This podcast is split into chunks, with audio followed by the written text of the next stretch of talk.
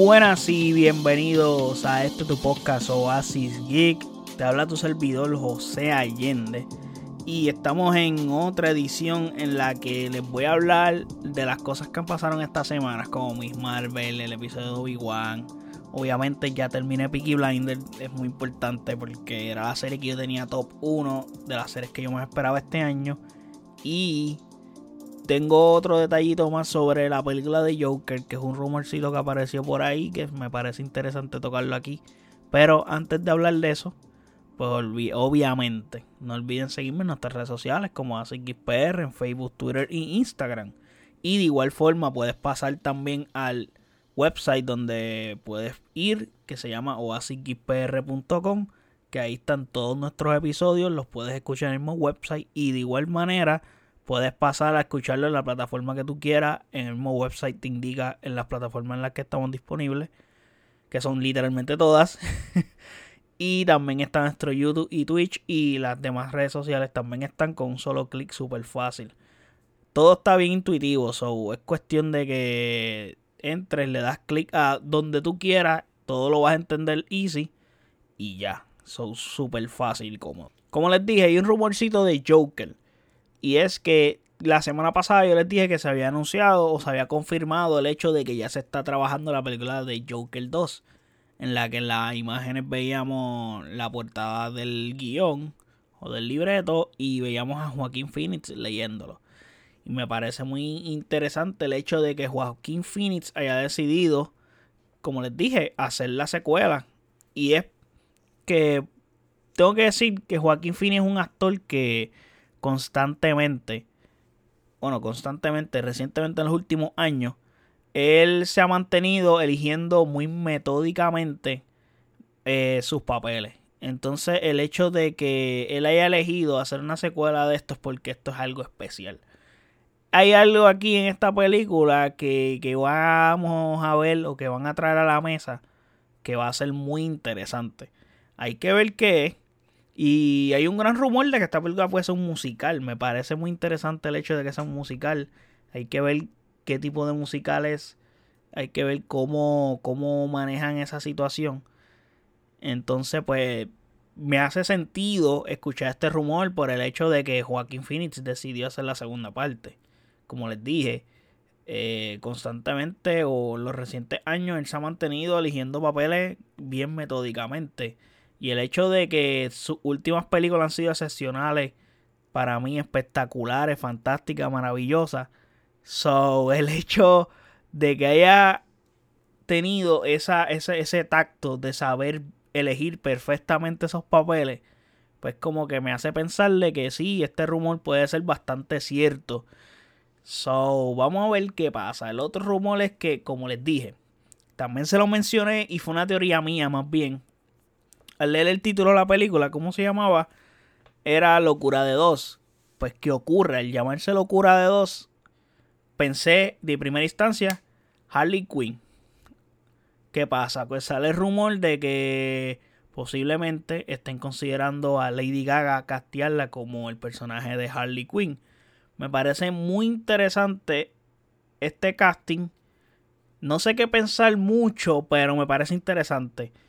Lady Gaga no ha hecho malas interpretaciones en el cine. La vi en House of Gucci, la vi en Star is Born, no lo hizo mal. Y musical, ella es cantante. So, maybe puede haber una correlación ahí entre este asunto de que ella canta, musical. Y fíjate, si la miras bien su fit, puede encajar un poco o puede encajar bastante con Harley Quinn, no sé, me parece interesante para mí el hecho de que la estén considerando, hay que ver. Porque, pues, mano, no es como que tengo la confianza plena en ella, en su actuación. Pero no la ha hecho mal, obviamente, si la eligen. Y si esto, estos rumores son muy ciertos, pues espero que la partan y la rompan. No soy tan amante de los musicales, pero claramente la voy a ver. Porque la otro, el, otro giro de que esta película se llama Locura de Dos, pues, o sea, que otra locura puede ser Joker con Batman, eh, Joker con Joker mismo y su mente loca, No sé qué otra cosa podría ser, pero pienso que Harley Quinn no hay, o sea, como que de primera instancia esa es la que hay con ese título. So, vamos a ver qué pasa. So, espero que hagan las cosas que salgan, que salgan y que se dé y, que sea algo bueno e interesante. Yo quiero ver qué pasa y quiero siempre, siempre deseo que cuando yo me siento en una sala de cine o en mi casa o en donde sea a ver un contenido de película, serie, quiero que sea el mejor que yo haya visto. Obviamente eh, hay contenidos con los que yo me siento y yo vengo con las expectativas no muy altas, pero claramente no es como que yo me quiero sentar a ver una porquería de contenido, una porquería de película. Sí, hay contenido que ya yo sé que es una porquería y lo disfruto de igual manera porque ya lo he visto. Y pues en un pasado lo disfrutaba y me gustaba y maybe ya hoy no lo disfruto y de igual. O maybe hoy lo disfruto igualmente o no sé, pero son cosas extrañas. El hecho es que no deseo nunca que un contenido sea malo. O sea, porque hay gente como que, ah, pero ¿por qué van a hacer esto o lo otro? Que eh, cojo con pinza el hecho de que hagan una segunda película, porque creo que la primera vive bastante bien como una película solitaria. Pero hay que ver qué nos puede traer a la mesa a Todd Phillips con Joaquín Phoenix en esta secuela.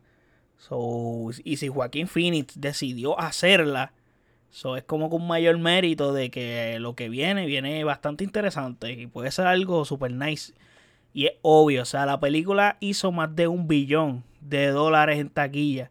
So, el hecho de que la película recaudara esa cantidad de taquilla es, mano, iban a hacer todo lo posible para que Joaquín Phoenix volviera a interpretar al Joker es como que no, no, no, había manera de que no lo mínimo no lo intentaran. Aunque después saliera, saliera el reporte de que sí se trató y de que sí se trabajó un guion, sí trataron, sí Tofili estaba dispuesto, pero simplemente Joaquín Phoenix no quiso o, o lo que sea. Pero el hecho es que iban a hacer todo lo posible para que se hiciera realidad. Y ya lo estamos viendo.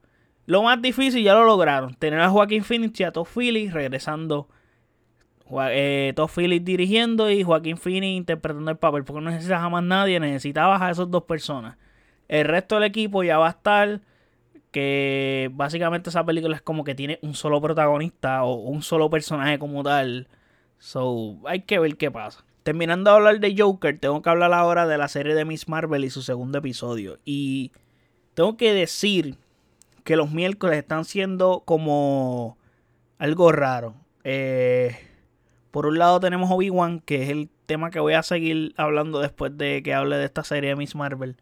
Pero eh, me parece extraño, bueno, que la serie que yo más deseaba ver no está cumpliendo mis expectativas. Y la serie que yo tenía cero, cero ganas de ver, cero expectativas Miss Marvel. Y la estoy disfrutando. Me está gustando, me está sorprendiendo y no esperaba nada. Y es más, a mí per se no me gusta el personaje.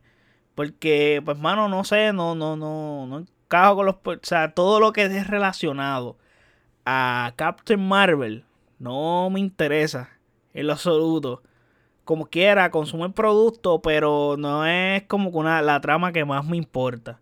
Inclusive yo jugué el juego de Marvel's Avengers, no lo terminé. O sea, no lo he terminado.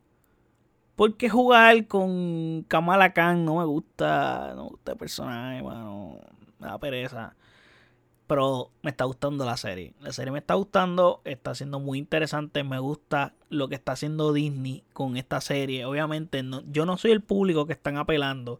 Y lo entiendo claramente. No es mi flow, no es mi vibe. Es como que demasiado de juvenil. Como que tampoco es que yo soy un viejo.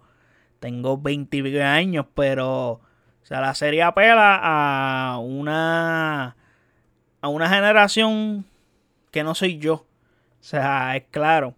O sea, esto apela a generación de 14, 15, 13 años, 16, ese flow por ahí, de esa, ese tipo de personas. Pero de igual forma, yo que no tengo 14 ni 15 años, estoy disfrutando este producto. Y mano, me parece bien cómo están manejando el tema de, de la cultura islámica, el hecho de que van para el templo, no importa matter what, el compromiso que tú tengas, tú tienes que ir al templo, tienes que llegar, tienes que purificarte antes de entrar, los zapatos, dejar, quitártelos, etcétera. Es como que todo ese conflicto lo están tocando muy bien, el asunto con las mujeres, el liderazgo, etcétera. Es como que me parece nice. y se ve, o sea, no se ve como que metido ahí, como que mira, tienes que ver esto, o sea, tienes que ver esto de esta gente, de esta cultura, sí o sí. No, mano, se ve bastante orgánico, se ve algo bastante bien hecho. No sé si está bien dicho el hecho de haber dicho bastante bien hecho. es que yo me enredo aquí con las palabras, pero nada, el asunto es que, pues, hermano, el episodio, para no hablarle mucho de spoiler y para ser lo más breve posible, vemos a Kamala Khan entrenando para ir conociendo su habilidad. Entonces esas escenas se ven bien particulares, se ven bien parecidas a cuando Chazam está entrenando con el hermano cuando él está para descubrir qué carajo él es capaz de hacer con esos poderes, hermano. Es como que, ok, puedo, puedo hacer esto, puedo hacer lo otro, bla, bla, bla. Y me parece cool. Y con la ayuda de Bruno, que a su vez ya estamos viendo hints de que Bruno le interesa a Kamala, más de lo que parece, obviamente no es un en un bad sino en su interés romántico como tal. Obviamente en los cómics él se convierte en su psychic y en su interés romántico. So, por ahí va la vuelta. Pero como les dije en el episodio anterior sobre los poderes de Kamala, eh, Bruno se da cuenta que los poderes no vienen directamente del brazalete, sino que el brazalete le despertó los poderes que ya Kamala tenía en su interior. Que era la mejor, el mejor way, mano. Es como que, que el hecho de que el brazalete es el que te dé los poderes hubiese sido una cagada como que puñeta, no puede ser, mano, que este personaje es una, Inhumans o una inhumana. Y, mano, que aquí los poderes se los de un brazalete, mano. Es como que ya lo que va a strip. Pero me parece excelente que los poderes como que despierten ese poder que ella tenía en su interior. So, eso está súper nice. So, está con mayor confianza el personaje y menos complejo que en el primer episodio es obvio, luego de que básicamente se está cumpliendo su sueño de poder ser alguien especial con el poder de poder cambiar el mundo y salvarlo. es como que es una... Uno se puede identificar bastante bien con ella. Yo me he podido identificar por el hecho de que, mano, si a mí me pasa algo así, yo me sentiría de la misma forma que se sentiría ella. El hecho de que hoy yo no tenía poderes, yo no era nadie de lo que, de lo que me convertí mañana, entonces que ya mañana yo, qué sé yo, tengo el poder que sea de tirarte la araña, lo que sea, un superhéroe, somos friki. Mano, es como que todos los que son friki nos gustan esta, este contenido y, el mundo de los superhéroes, etcétera, vamos a sentirnos súper identificados con Kamala en este sentido. So es como que la podemos entender completamente el hecho de que ella se sienta así, súper dude, autoestima en, en, en, Saturno, a ese nivel. O sea, es como que llegó a la escuela con un flow cabrón, esto, lo otro, y o sea, es como que entendible. Pero para seguir hablando de manera breve, eh, vemos a Kamala que está teniendo unas visiones de una persona que aparentemente es su abuela. Digo aparentemente porque nadie quiere hablar de la freaking señora. Porque ella hace preguntas, pero nadie quiere hablar de la cabrona señora. Y es como que, eh, ajá, ¿Quién es esto? O sea, que la señora ha hecho cosas malas. Que si bla, que si esto. Entonces, como que ella está viendo a alguien. Entonces le mencionaron que el brazalete era de esta persona. Y hay un misterio por ahí con ella. Ok, pues ya ahí se está creando una cuestión ahí interesante. Dijeron el fucking nombre y no me acuerdo. Me cago en la madre. No me acuerdo el nombre de la señora. El punto es que estas visiones se las está provocando el brazalete, claramente. Y es algo interesante y es un misterio que quisiera saber qué carajo es lo que pasa, qué carajo es lo que hay con esta persona. Porque a su vez, pues, por el otro lado, para, eh, para antes de seguir hablando de la señora, que no me acuerdo el fucking nombre, puñeta, necesito buscarlo. Vemos a los de Damage Control con ganejo o sea, jeringando todo lo que da. Y pues porque ellos son los que actualmente se dedican a personas que tienen poderes o algo así, como que, que andan por ahí haciendo cosas sin estar registrados, ¿me entiendes? Por el asunto de lo de Civil War y de esta mierda. Que es una compañía privada que tenía Tony Stark, pero ya, pues obviamente Tony Stark no está vivo, pues ya tú sabes que aquí manda otra gente. Y, mano, el episodio termina en un vehículo salvando a Kamala que andaba huyendo de los de Damage Control. Entonces ahí Kamala se encuentra a su crush, a... ¿Cómo es que se llama el crush de ella? Cameron, algo así. Y en ese momento es como que él le confiesa a ella, mira, esta señora que está aquí, que la señora está en la parte de atrás, es mi mamá. Y es como que, boom, entonces la señora es la de las divisiones y tú, boom, mind blowing. Y se acaba el episodio y tú, wow, ¿qué pasó aquí? Y es como que, mano, me, está, me está generando interés y me está emocionando la serie. Una serie que esperaba cero. Y eso es bueno. O sea, es como que no tenía expectativa y me está sorprendiendo. So, it's good for me que esto ocurra. Como les dije, me está sorprendiendo la serie. Y, mano, quiero saber qué va a pasar la semana que viene.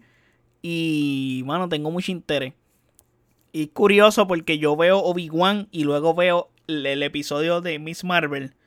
Y yo no sé si la semana que viene me interesa ver el episodio de Obi-Wan primero. Yo creo que lo voy a ver primero por el hecho de que es el último. Y pues, mano, hay que ver qué pasa en ese final. Pero, mano, Miss Marvel me ha sorprendido. Pero hablando de Obi-Wan, vamos a pasar a hablar de Obi-Wan. ¿Qué pasa con Obi-Wan? Ok. Este episodio para mí es el mejor de esta serie. Pero por mucho. Tampoco era como que muy difícil de sacar un episodio viendo cómo está yendo la serie para decir este episodio es el mejor de toda la serie. Porque la vara no era muy difícil elevarla. Porque los episodios anteriores no habían sido lo más adecuado. Es que, mano, para mí ha sido una serie bastante decepcionante pensar que yo la tenía en mi top 5 bastante, o sea, la tenía arriba, o sea, si no me equivoco la tenía como la segunda que yo más esperaba ver o la tercera. Eh, y mano, me estoy llevando una desagradable sorpresa con esta serie. Y aún así, este episodio, a pesar de que fue el mejor, tiene par de fallas. O sea, es como que todavía no han sacado un fucking episodio redondo. Y espero que ya los que le quede uno So, mano, eh, espero que ese último cierre bien porque tienen que venir con todo. Entonces, los episodios en Disney Plus son cortos, mano. Es como que son episodios de 40, 30. O sea, son episodios como de 30 minutos. Porque, ¿qué pasa? Duran 30 minutos. O sea, tú te metes a. Tú le das play y el episodio dura 45 minutos. Los créditos, los créditos duran como 12 minutos, 8 minutos y tú, pues el episodio si dura 45, dura entonces como 36 minutos entonces el episodio per se. Porque todos esos créditos, pues quién carajo los ve, a menos que...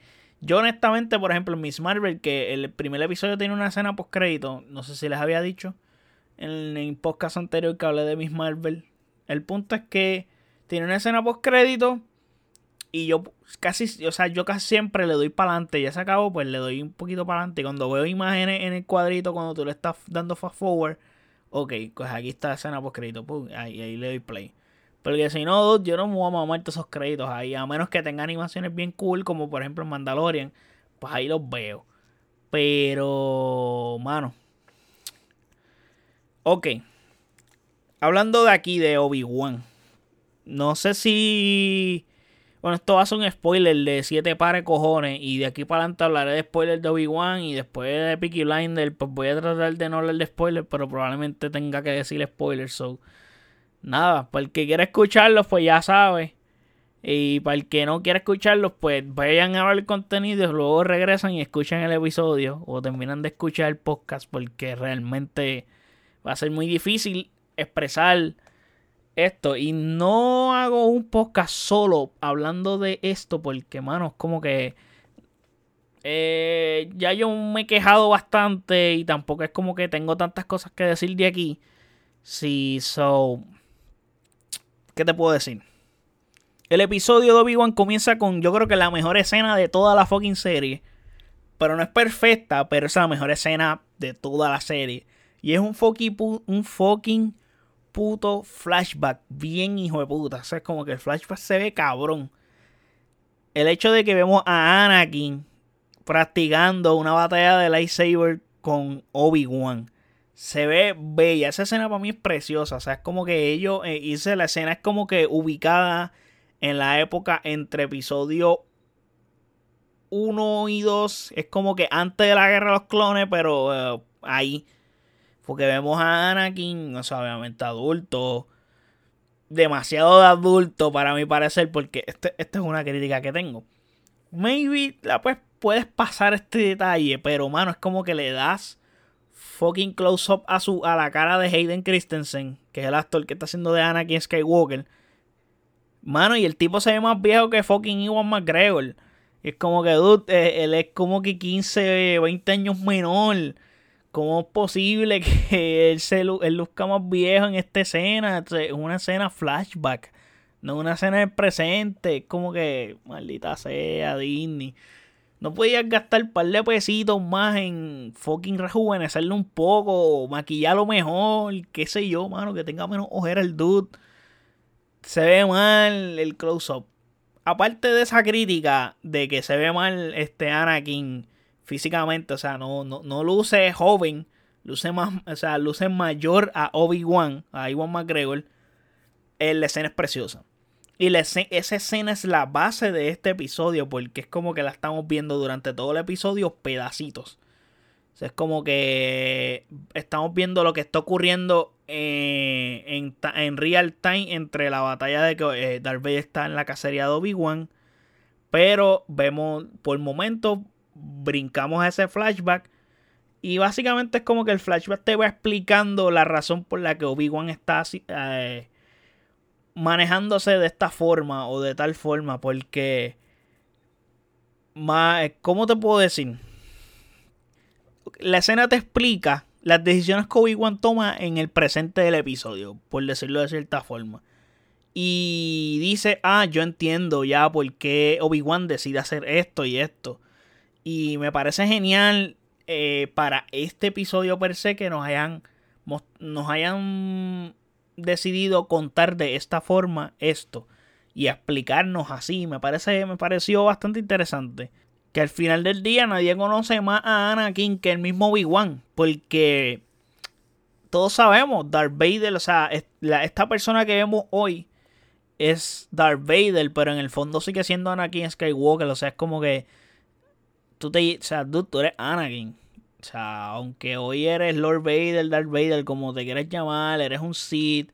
O sea, tú no vas a cambiar tu forma de ser, no vas a cambiar tu, tu forma de quién eres. Solamente sacaste algo en tu interior que siempre has tenido y el odio, la ira, etcétera. Y la juntaste con tu forma de ser. Y, mano, pues no vas a cambiar. O sea, sigue siendo Anakin. So, por eso es que Obi-Wan lo conoce también. Fue su maestro, lo entrenó. So, es como que. Dude, sé lo que hay aquí. Y, mano, Darth, eso sí. Darth Vader se ve bien. Bien potente. El hecho de que esa, esa escena de la nave cuando está levantándose y Darth Vader con la fucking cabrona fuerza baja la nave y la rompe, le, arranca las puertas y todo. Obviamente lo cogieron de pendejo y salieron con otra nave, pero que eso fue como que un despiste más bien. Pero es como que veo esa escena y veo la escena del tercer episodio y me encabrono. O sea, es como que, dude, cuando fucking Darth tenía a Obi-Wan de frente quemándose y tal hace lo del fuego y Darth Vader no podía jalar a Obi-Wan, levantar. Cabrón, tú bajaste una fucking nave, no podías levantar a Obi-Wan y jalarlo por de ti.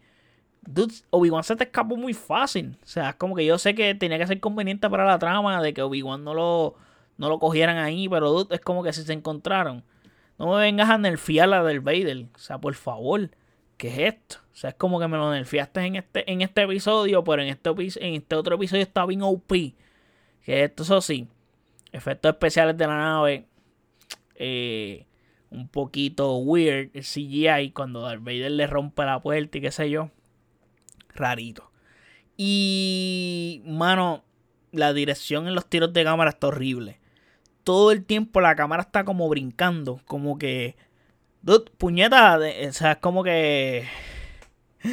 Necesito, necesito, necesito que enfoquen. O sea, cámara quieta, por favor. O sea, es como que una brincaera cabrona. O sea, dude, eh, ¿qué necesitas? Un trípode. O sea, no, no, no, no entiendo. No entiendo por qué la, la cámara se ve así. En los tiros de cámara están mal. No sé, no, no, no, no. No puedo entender. Sigo pensando que la dirección de esta serie es la que la ha cagado. Porque, mano, es como que, ¿cómo es posible el hecho de que era una historia tan cabrona y siento que Disney no le dio el cariño. No velaron a Deborah Chow, definitivamente. Es como que le dijeron a Deborah Chow, haz lo que te dé la gana. Y se envolvió. Porque en Mandalorian, los episodios que ella dirigió, los episodios están bien dirigidos. Y tenía potencial para dirigir muy bien esta serie. Pero puñeta, tú ves esto y te dices, wow, ¿qué pasó aquí? Esta tipa se le olvidó dirigir. What the fuck? Como que, ¿qué es esto? Entonces, pues nos revelan lo de Riva, que todos ya teníamos una idea de que Riva era una de esas Padawan o los Younglings que obviamente sobrevivió, se hizo la muerta. Esa escena es media confusa en la que ella ve a Anakin. por eso Obi-Wan le pregunta: ¿Cómo tú sabes que él es Anakin? Porque, o sea, como que a menos que tú estuvieras ahí eh, tú ni ibas a saber que él era Anakin. Entonces, pues, obviamente Obi-Wan se dio cuenta de que ella era una John Link y qué sé yo, bla, bla, bla. Y que el fin de ella era matar a Darth Vader porque se quería vengar. Pero al final de cuentas como que su motivación era extraña porque sí, se quería vengar de Vader y de Anakin pero, mano, es como que, ¿cómo carajo tú pensabas hacerlo? No sé, como que tuviste lo poderoso que es este dude. O sea, como que no sé. No sé, se veía, su, su plan se veía extraño. Y aquí sí vimos a Darth Vader. Eh, como que, mano, Darth Vader lleva nerfeado toda la serie y ahora lo vemos bien poderoso. Una cosa cabrona. ¿Pero qué es esto? La pelea de arriba con Vader se ve hijo de puta. O sea, Vader pelea con ella sin necesidad de usar lightsaber. El tipo está solamente con la fuerza, pues esquivando, pa, pa, pa. Y pum, te aguanto ahí. Entonces le partió el, el lightsaber en dos. Lo tengo aquí, toma. Coge uno. Para ver si puedes hacer algo conmigo. Humillada, full. O sea, una inquisidora que sí. El hecho de que le dieran el tag de Gran Inquisidor, que por ahí el episodio empieza ahí. Después el flashback, las escenas que salen después, Vader programándola a ella como la Gran Inquisidor y le pone el, el tag ahí en el pecho. Y yo, ¿qué carajo hicieron? O sea, la están cagando. ¿Qué hicieron? Obviamente luego vemos este revolú de que Vader está peleando, qué sé yo, pum, la apuñalan. Pero, dude, otra vez una persona que dejan viva. Vader no la mató. Le dio una puñaladita ahí, buf, quédate viva.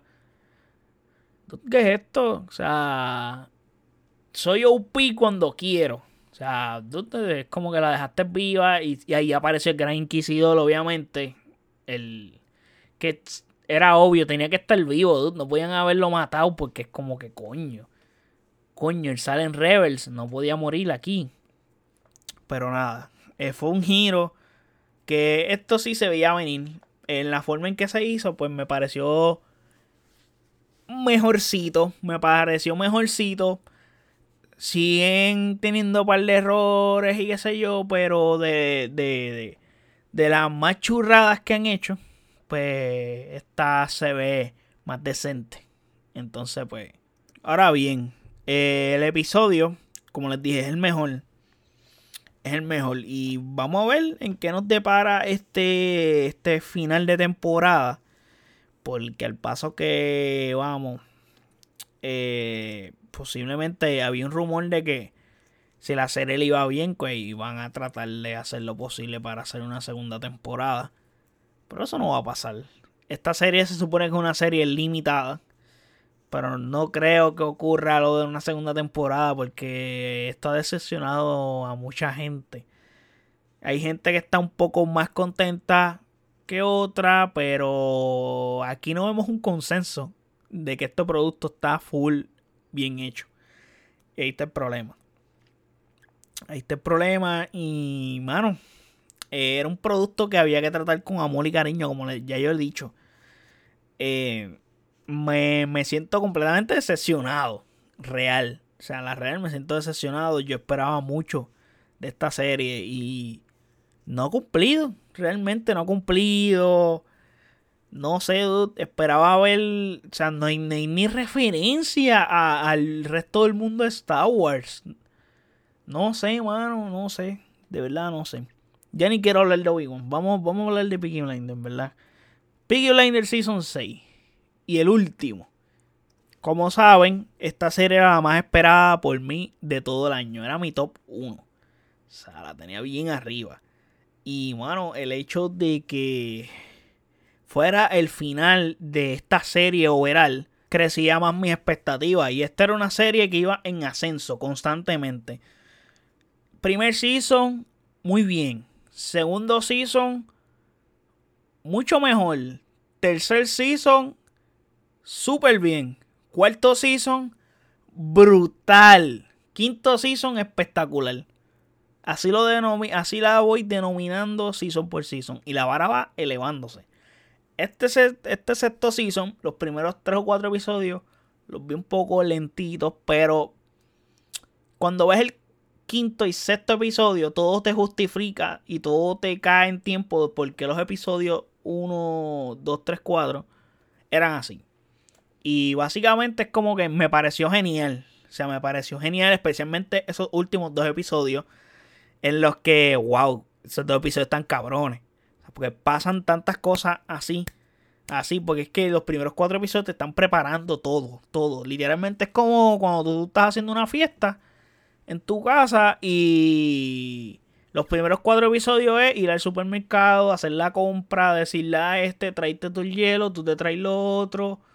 Ese es el primer episodio. El segundo episodio es como que pegas a preparar la comida. Tercer episodio va llegando la gente, vas acomodando las cosas. El cuarto episodio te bañas, te viste, qué te ponen, qué sé yo. No sé si el orden era así, pero el punto es como que te vas preparando. Porque en el quinto y sexto episodio viene el party bien cabrón. Y eso es lo que pasa aquí. En esta temporada vemos al personaje de Thomas Shelby que está en un momento en el que él está todo el season como despidiéndose obviamente es el final de temporada y ya no va a haber más nada de, esta serie. Entonces como que él está dejando todo en orden y que todo esté bien. Pero a su vez le están pasando cosas en el camino. Él quiere... Ok, hay varios objetivos. Vengar la muerte de Polly. Que aunque el estúpido de Michael se cree que Thomas Shelby tiene la culpa. Él quiere matar a Thomas Shelby. Pero el hecho de que Michael estaba cocinando eso por su lado, que es súper estúpido el cabrón este, desde siempre. Pero el hecho de que él está cocinando eso, Thomas también está cocinando eso también. Y está buscando un momento preciso para vengarse de quienes mataron a Polly. Porque era como que la que sustentaba básicamente la familia, era la que hacía que la familia se mantuviera unida. Esa es una. Dos, él está se, bregando con, con el conflicto de, que la hija se va a morir. O sea, se muere, dude. Y está haciendo todo lo posible. Y ese asunto lo marcó. Más como que eso cayó como anillo al dedo. Para el plot twist que va al final. Que me pareció espectacular ese plot twist. Pero voy a hablar más adelante de eso. Eh, mano, es una temporada bastante oscura. Y bien triste. Y vemos que Tommy definitivamente nada lo puede matar. O sea, nada. Más que el mismo. Es una temporada que los tiros de cámaras me parecen geniales. Me parece, la música me parece muy bien. Eso sí, es un poco lenta. Eh, pero las actuaciones me parecen muy bien. Mosley lo hace excelente. Este actor que sale en, si no me equivoco, en Hunger Games. Sin Hunger Games. Es un hijo de puta el cabrón, de verdad. Entonces, el personaje que menos compré fue el de Nelson. No sé, ese gringo como que, no sé, porque es el gringo en la serie, porque es de Norteamérica. Es como que, no sé, este personaje, no, no, no sé, me hubiera gustado más que lo mantuvieran bastante oculto y que su, presen o sea, su, su presencia física en la serie fuera menos porque actúa mal. No sé si es el, o sea, el actor lo hace mal. Lo hace muy mal. No, no, no sé, no. No me da esa de, esa, esa de esto de temor. No sé. De verdad. No sé qué decirle. Realmente no, no me inspira lo que me debería de inspirar un personaje así como villano se podría decir porque viene siendo como que la amenaza que va a tener Thomas Shelby en este season junto a lo de Mosley y los fascistas. Y, mano, eh, mm, Thomas Shelby se, o sea, se mete un problema gordo con esta gente de los fascistas porque estos cabrones, que no hay otra palabra, se encargan de hacerle creer que está enfermo. Y esto es un plot twist super hijo de puta. O sea, es como que ellos usaron a su doctor, a su médico de cabecera. Y Thomas Shelby está pichando. Esa escena está cabrona porque Thomas Shelby como que, mira, que el doctor tal te está llamando. Y tú no pareces. El doctor llegó a la casa. Le mandó una carta. Thomas Shelby no fue. Es que ya no... ¿Cómo se dice esto? Thomas Shelby pichando la carta. Después el doctor va a la casa. Y el doctor le explica, le enseña las placas, bla, bla. Entonces como que tienes un tumor en la cabeza y como que me voy a morir, ¿cuánto me queda? Me te queda 18 meses. Y tu diálogo, me jodí. ¿Y qué pasa? Todos sabemos cómo es Thomas Shelby. Él no se va a dejar degradar, se le explicaron. Como que mira, todo va a llegar un punto que tú vas a comenzar a perder tus capacidades. Y vas a empezar a estar jodido, vas a tener que estar rodeado de tu familia, etcétera. Y él como que todo el mundo sabe que eso no iba a pasar. O sea, es como que si él sabe que se va a morir, la vida me la va a quitar yo y punto. Yo no voy a dejar que mi familia esté pasando por esto. Al final del día, pues él con mayor razón decide, este, bueno, decide tener todo en orden, porque sabe que no va a estar. Y se va a morir. Y entonces, ¿qué pasa? Eso también me genera el hecho de que Mano, se está acabando la temporada y en el último episodio es que le están haciendo el trambo en Canadá con, con Michael, que lo de la bomba, etcétera. Pues yo estaba loco que mataran a fucking Michael. Lo matan porque son unos brutos. me decirte, son unos brutos. Ellos van al bar donde Thomas Shelby los cita a ellos, a Michael con el combo de Nelson, a, a ese bar, a reunirse. Pues de igual forma, para que Thomas fuera a recuperar el dinero que iba a recuperar de la venta del opio, etcétera, se van a reunir allí mismo, pues ellos llegan primero que Thomas. Llegaron y sacaron la bomba allí, allí mismito, en el sitio para programarla, dude. Allí estaba Tom Hardy y nadie se dio cuenta. Probablemente Tom Hardy fue el que sapió y más Tommy mandó a su gente primero So, es como que lograron hacer el cambio de bomba a carro, al carro correcto, etcétera, y Thomas no murió. Y ahí termina Thomas matando a Michael, bien cabrón, porque Michael se quedó como que puñeta, Thomas Shelby no murió, y Thomas Shelby lo mata. ¿Qué pasa? Luego Thomas Shelby ya resolvió eso, que era lo que le faltaba. Él estaba como que cuadrando todo, como les digo. Y Mano, cuando resuelve eso, va para. Regresa, hace una comida en la que literalmente es una escena full de despedida de episodios. Es como que nos estamos despidiendo full de todos estos personajes. Y él está explicando: Mira, tú, Ada, que es la hermana, tú, tú eres más política que yo. O probablemente tú eres la que vas a hacer política. Arthur no se logra despedir, pero se despide de los demás, hasta del otro hijo que encuentra, que tiene un hijo este, por ahí es adulto. Este, Duke.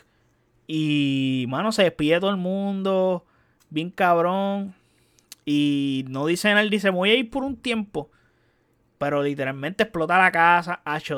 el, el trambo que le están haciendo a todos ellos está bien cabrón. Hablando de eso, porque le están haciendo una coartada.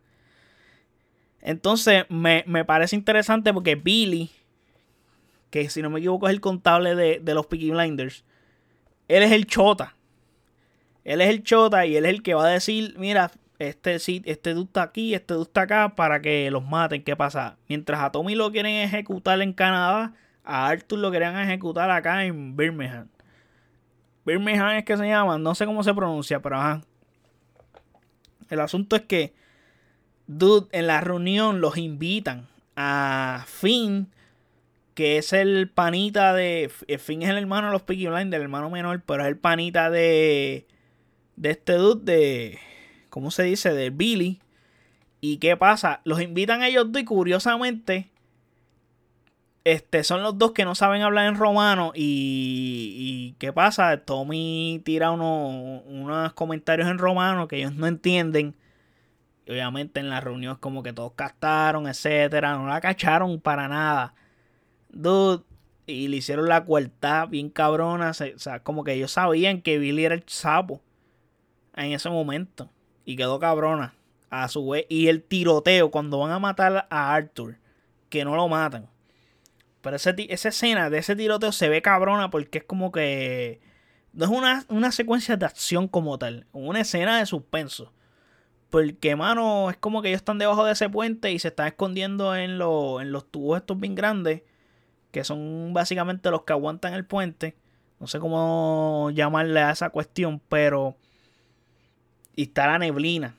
Entonces está este dude que estaba como con un sniper disparando, pero encontró, el, eh, había otro que con una metra mató a ese del sniper, se jodió. Pues la gente que fue a matar a, a, Arthur se mamaron también. Hacho vienen, papi, estamos en Francia, estamos en la guerra, pan, zumbaron los gases, esos lagrimógenos, esos que usaron en la Primera Guerra Mundial. Arthur se pone la máscara, va para allá, lo jodieron. Esa escena se ve fantástica, está súper bien filmada, los tiros de cámara están excelentes. Mucha diferencia a fucking Obi-Wan, que la cámara está así meneándose toda, y tú qué es esto. Ahí no, ahí todo está bien cuidado, bien hecho, los tiros de cámara correctos, los cambios correctos, la cámara persigue al actor de la manera que es, y todo se ve bien, a pesar de que es una escena oscura, se ve muy bien y están manejando muy bien el, el hecho de la neblina, el hecho de los gases, etc. Eso sí me pareció un poco brusco el hecho de que ese momento en el que ellos descubren, o sea, como que no es como que descubren, porque ya lo sabían. El hecho de que hacen lo de Billy, lo de cuando lo van a matar, es brusco porque de un momento a otro ellos están en la casa porque el plan era ir a la casa a sacar las cosas valiosas porque la casa la iban a destruir. So, para que antes de destruirla, pues sacar todo lo valioso y todos ellos se iban a reunir. Estamos en esa escena, brincamos otra escena de, de otra cosa que no tiene que ver con ellos y cuando regresamos ya Billy está ensangrentado.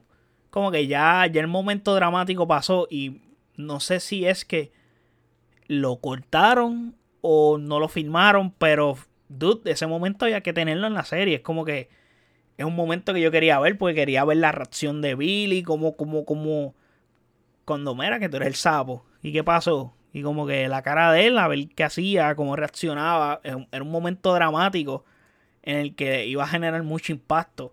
Y en un momento nice, no sé, como que le restaron demasiada importancia a ese momento cuando todo estaba bien cuadrado y me hubiera gustado que lo filmaran, que saliera en, la serie y no sé, como que un corte y, se vio mal. Para mí eso sí se vio mal. Creo que es como que la queja así que tengo de, de este episodio final. Entonces, mano, te puedo decir? Los fascistas hicieron creer a Tommy que se iba a morir. El tipo se va por ahí. ¿Qué pasa? Después que él se despide, él como que aparece por ahí en una montaña tirada en la en la, en la casita esta que se llevan los caballos de los gitanos. Y está como que tirado así al lado de una fogata, así como si llevaba un mes tirado. Porque literalmente es como que pasa un mes. Una jodienda así. Él está como que tirado, pap. y ah, él coge la bala que tiene su nombre, la pone en la pistola, se va a matar. se quita todas las cosas de encima, las sortijas, todas las prendas, papá. Está preparado para morir. Y que aparece la nena. Obviamente, pues como que los gitanos, básicamente es como que hablan con los muertos, una jodienda así bien extraña. Entonces, pues la nena como que le dice, no, que no es tu hora, que esto, que lo otro. Y aparece esta hoja de periódico. Entonces, en esta hoja de periódico para la boda que a él lo invitaron, que es la boda de Mosley con la rubia esta que Tommy se tiró también. Pero el punto es que, ¿cómo se dice esto? En la hoja, él ve a Mosley en la boda. Ve a Hitler, curiosamente. Sé qué pasa. Esto, esto ocurre en los mid-30s. Obviamente, esto está bien cerca de antes de comenzar la Segunda Guerra Mundial y el con los nazis y eso. Pues por eso es que Hitler tiene su aparición. Pero bien curiosamente, en esa foto, aparte de salir Hitler, que todavía no tiene nada que ver con Thomas Shelby. Pero en la foto sale el doctor de Thomas Shelby y sale la doctora que el doctor le pone como de segunda opinión en la boda. Y como que, estos cabrones. Y el tío ahora es como que tú no estás enfermo, dude. Es como que Achito Shelby va para allá, donde el doctor. Pap. Y habla con él, pap. Le hicieron creer que se iba a morir esos cabrones. Obviamente Thomas Shelby no lo, no lo mata. Pero, mano, ese giro argumental fue fenomenal. O sea, fue un plot twist súper cabrón. Yo todas hasta pensaba que se iba a morir de verdad. Realmente, porque se iba a acabar la serie. Era el final, pues yo, puñata, el actor se va a morir. Y Peaky Blinder constantemente nos sorprende y siempre tiene unos buenos plot twists. Y aquí estaba el plot twist. Y yo, what the fuck. Obviamente todo esto hace hincapié a que viene una película que se va a comenzar a filmar en el 2023. Y probablemente en la película es que van a contar toda esta historia de los nazis, la Segunda Guerra Mundial, los fascistas, etcétera, y todo este asunto con Oswald de igual forma, lo de Nelson se quedó en el aire. Probablemente también lo termine en esa película.